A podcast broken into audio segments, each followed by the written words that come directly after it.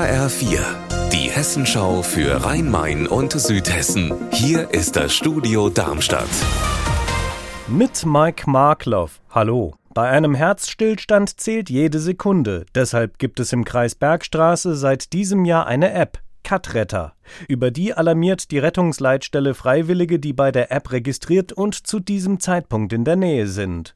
Anna Vogel, wie funktioniert das?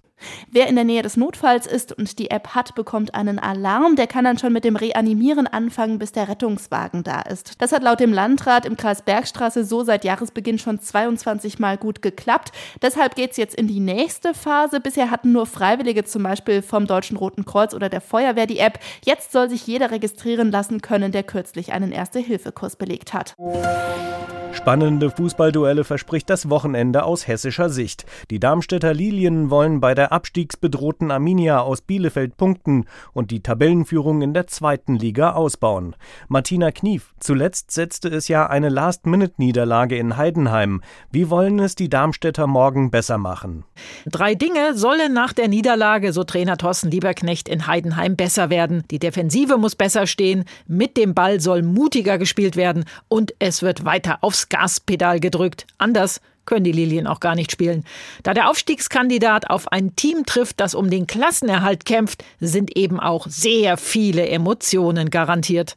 Zudem haben die Bielefelder gerade erst ihren Trainer gewechselt. Ebenfalls den Trainer gewechselt hat vor kurzem der VfB Stuttgart, der ebenfalls um den Klassenerhalt kämpft, allerdings eine Klasse höher. Morgen trifft die Frankfurter Eintracht auf die Schwaben im Frankfurter Stadtwald. Philipp Hofmeister, was für einen Gegner erwarten die Frankfurter?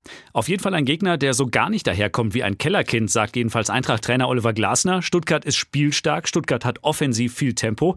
Und dass das stimmt, haben die Schwaben erst am letzten Wochenende gezeigt, als selbst der FC Bayern München so ein paar Probleme mit diesem VfB hatte. Bei der Eintracht wird Euroleague-Held Raphael Boré starten für den verletzten Jesper Lindström. Und aus Frankfurter Sicht gilt's, hinten wieder stabiler und vorne wieder kreativer zu sein als zuletzt.